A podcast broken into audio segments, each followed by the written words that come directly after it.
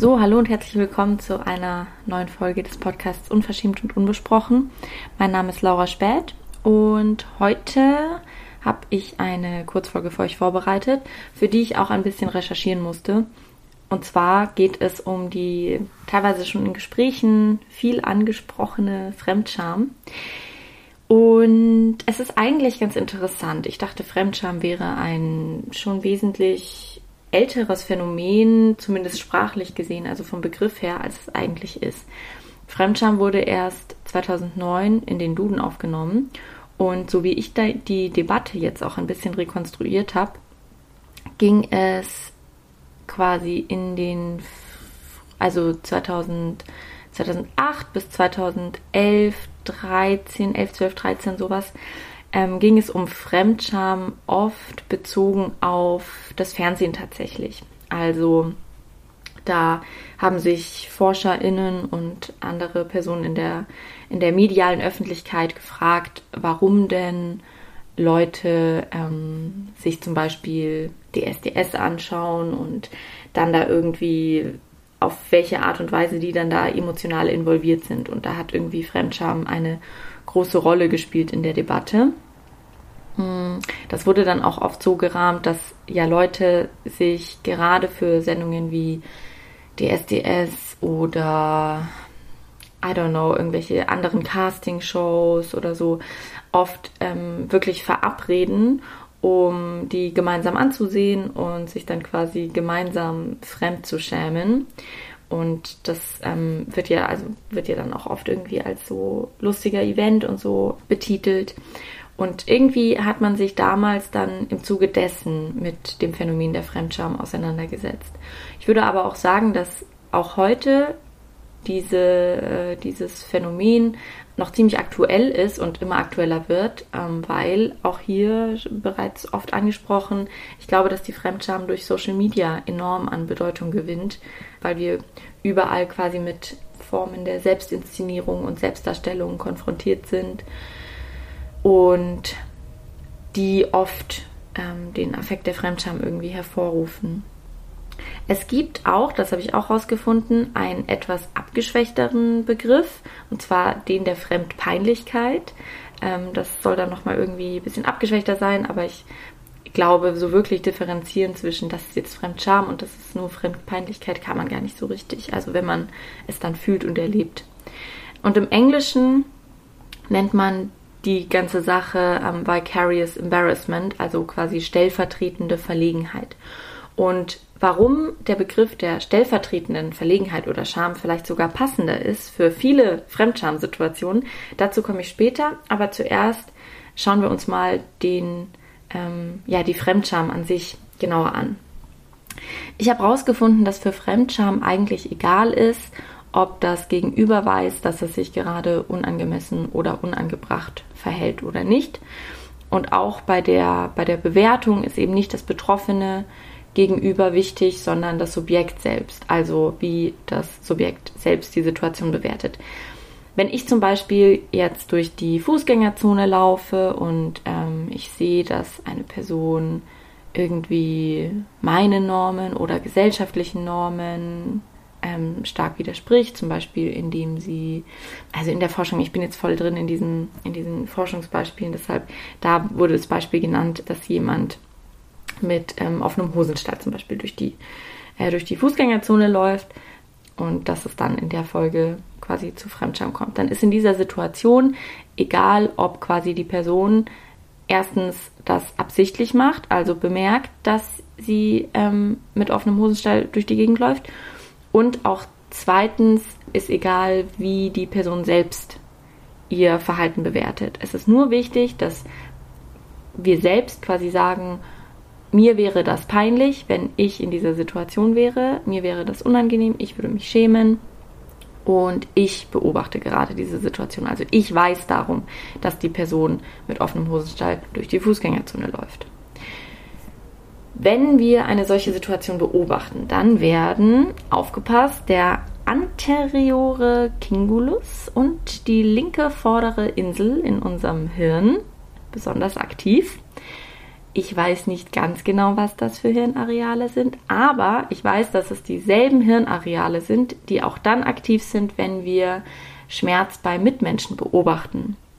Also es sind die Hirnareale, die dafür verantwortlich sind, dass wir quasi den Schmerz anderer wahrnehmen können. Und damit sind es ja auch Hirnareale, die ähm, wichtig für, unser, für, für unsere Empathie sind, aber die auch ähm, Bedeutung für unser emotionales Erleben haben.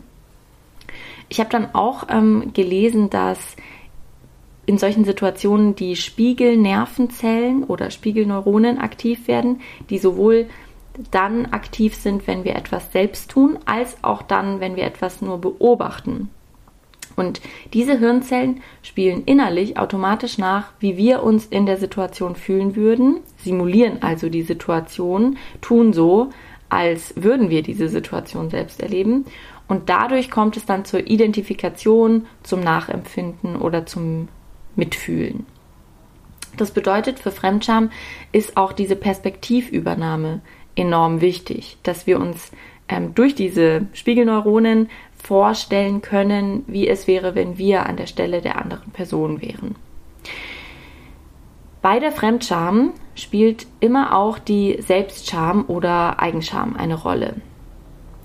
Menschen zum Beispiel, die zwischen eigenen und fremden Gefühlen nicht so gut differenzieren können, weil sie es in der Kindheit nicht gelernt haben oder aus anderen Gründen und die auch nicht genau wissen, wie sie Gefühle lokalisieren oder auf sie reagieren sollen, ähm, die seien laut Forschung besonders fremdschamanfällig. Also Personen, die ähm, mit der Emotionskompetenz, sage ich mal, manchmal vielleicht die eine oder andere Schwierigkeit haben oder da nicht so den richtigen Zugang haben, ähm, die ja, sind besonders anfällig für Gefühle der Fremdscham. Außerdem Personen, die vielleicht viele eigene Schamerfahrungen gemacht haben, sodass es dem Hirn auch leichter fällt, Situationen nachzuspielen und zu simulieren. Weil je mehr eigene äh, Schamerfahrungen wir gemacht haben, desto mehr wissen wir ja, wie sich Scham anfühlt. Ähm, und dadurch haben es diese Hirnzellen auch, auch leichter quasi zu simulieren. Ich hoffe, dass ich das hier einigermaßen verständlich erkläre. Also ich bin mir aber nicht ganz so sicher, ob die, ob wirklich es ausschlaggebend ist, viele eigene Schamerfahrungen gemacht zu haben, um Fremdscham zu empfinden. Und ich bin mir auch bei dieser, bei dieser ähm, ja, biologischen oder neurologischen Forschung nicht so ganz sicher, ähm, welche Rolle da tatsächlich dann doch eigentlich auch spielen müsste, wenn wir nochmal an dieses DSDS-Beispiel oder Fernsehsendungen-Beispiel vom Anfang denken, ähm, inwiefern da nicht auch die, die, ich sag mal, projektive Distanz oder das bewusste sich nicht mit den Personen identifizieren eine Rolle spielt. Also gut, aber bei dem Schauen der Serien. Weil es gibt ja auch die, die Option, dass viele Menschen ähm, sich Serien anschauen, solche Serien, und dann eben sagen so, ah, es ist so gut, dass ich nicht so bin. Also sie schämen sich vielleicht in der ersten Sekunde, schalten dann aber relativ schnell in diesen Abwehrmodus und sagen so, diese Person ist ja ganz weit von mir weg. Aber ich denke gerade weiter und dann ist ja quasi eigentlich die Fremdscham schon abgewehrt. Dann ist das ja eher eine Strategie der Rationalisierung. Naja, jedenfalls gibt es auch einen Zusammenhang zwischen Fremdscham und Schadenfreude. Und den haben die beiden Forscher Frieda Paulus und Sören Krach ähm, so formuliert. Im Gegensatz zum Fremdschämen geht es bei der Schadenfreude weniger um empathisches Mitgefühl, als vielmehr darum, sich, aus welchen Beweggründen auch immer, über die beobachtete Person zu stellen. Tatsächlich ist es aber ein schmaler Grad zwischen beiden Gefühlen. Es kann vorkommen, dass sich ein Gefühl auch im Laufe der Zeit verändert. So kann aus anfänglicher Schadenfreude später ein Gefühl von Mitleid oder Fremdschämen entstehen. Stimmt, und vielleicht ist auch dieser Zusammenhang zwischen Fremdscham und Schadenfreude gar nicht so weit weg von dieser Rationalisierung der Fremdscham. Also vielleicht kann Schadenfreude eine Möglichkeit sein, Fremdscham zu rationalisieren oder nicht zu rationalisieren, sondern eher umzulenken. Ähm, da muss ich mich nochmal berichtigen. Es geht eher um eine Umlenkung oder, oder Abwehr eben. Und andersrum kann das Fremdschämen auch später einsetzen und dann nachträglich. Und ich glaube auch das tatsächlich Jahre später. Ähm, ich würde sagen, dass ja oft in Situationen, wo man ursprünglich vielleicht Schadenfreude gefühlt hat, also bewusst wahrgenommen hat oder eben eine, eine, eine Form der Distanz, gut, dass ich nicht so bin oder so, kann äh, Jahre später vielleicht auch ein Gefühl der Fremdscham werden. Ja, und dann kommen wir zu dem Begriff der stellvertretenden Scham. Also Fremdscham suggeriert ja so ein bisschen, es wären meist Fremde, für die wir uns dann schämen. Aber tatsächlich schämt man sich oft viel intensiver für einem nahestehende Personen. Und deshalb ist vielleicht der Begriff der stellvertretenden Scham an manchen Stellen eigentlich treffender. Besonders Kinder und Jugendliche schämen sich oft für ihre Eltern. Ich glaube, das gehört auch irgendwie zu dieser Adoleszenzphase, also zu dieser Phase des Erwachsenwerdens, ähm, oft auch zur Pubertät irgendwie dazu. Und dann gibt es noch das Phänomen, wo man aber, also ja, wo, wo es eigentlich um eine Person geht, die einem nicht so nahe steht. Ähm, also wenn man zum Beispiel in einer Gruppe irgendwie ist und in dieser Gruppe verhält sich eine Person anstößig oder eben auch hier wieder entgegen eigener oder gesellschaftlicher Normen. Und wenn man mit dieser Person aber assoziiert wird, also auch hier wieder ähm, Beispiel, man ist in einer Gruppe in der Fußgängerzone, wo noch viele andere Menschen sind und innerhalb dieser Gruppe verhält sich eine Person irgendwie anstößig und dann wird man von den Außenstehenden mit dieser Person assoziiert, weil man ist ja eine Gruppe und dann identifiziert man sich jetzt vielleicht selbst gar nicht so sehr mit dieser Person. Das kann ja eine entfernte Bekannte oder jetzt nicht so ganz enge Freundin oder, oder Freund oder so sein. Aber auch hier kann diese Assoziation, die von außen vorgenommen wird, also die ein Zuschreibungsphänomen ist, kann das Fremdschamgefühl verstärken. Und da ist dann eben egal, ob man sich selbst mit der Person identifiziert oder nicht, sondern da entscheidet wirklich die Wahrnehmung von außen darüber, okay, hier, die gehören irgendwie zusammen und deshalb empfindet man Fremdscham oder stellvertretende Scham.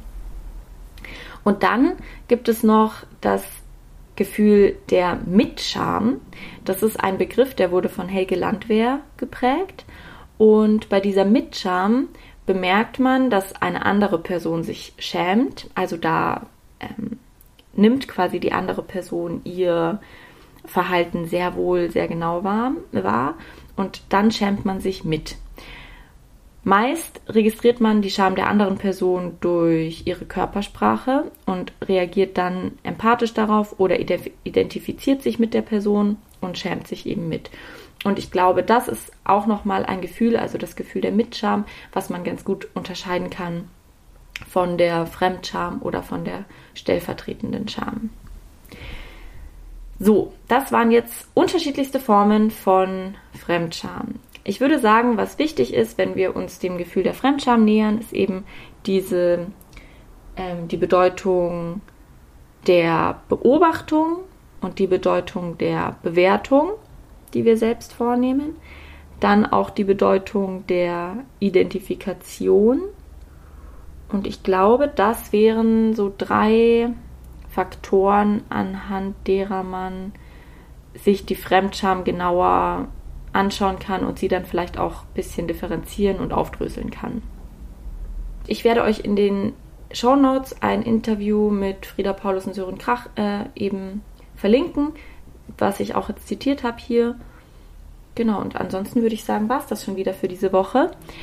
Ich danke euch fürs Zuhören.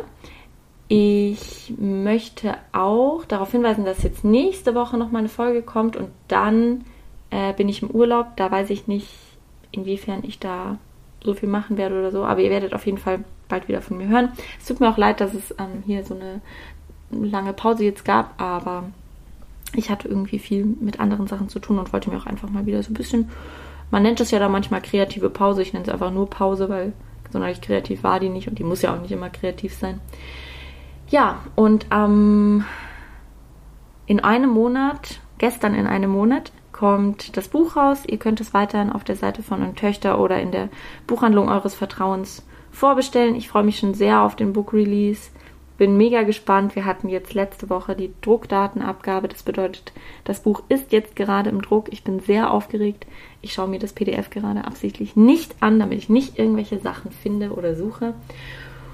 Und ja, ich würde sagen, dann wünsche ich euch einen wunderschönen Sonntag. Passt gut auf euch auf und bis nächste Woche, wenn alles klappt. Bis dann.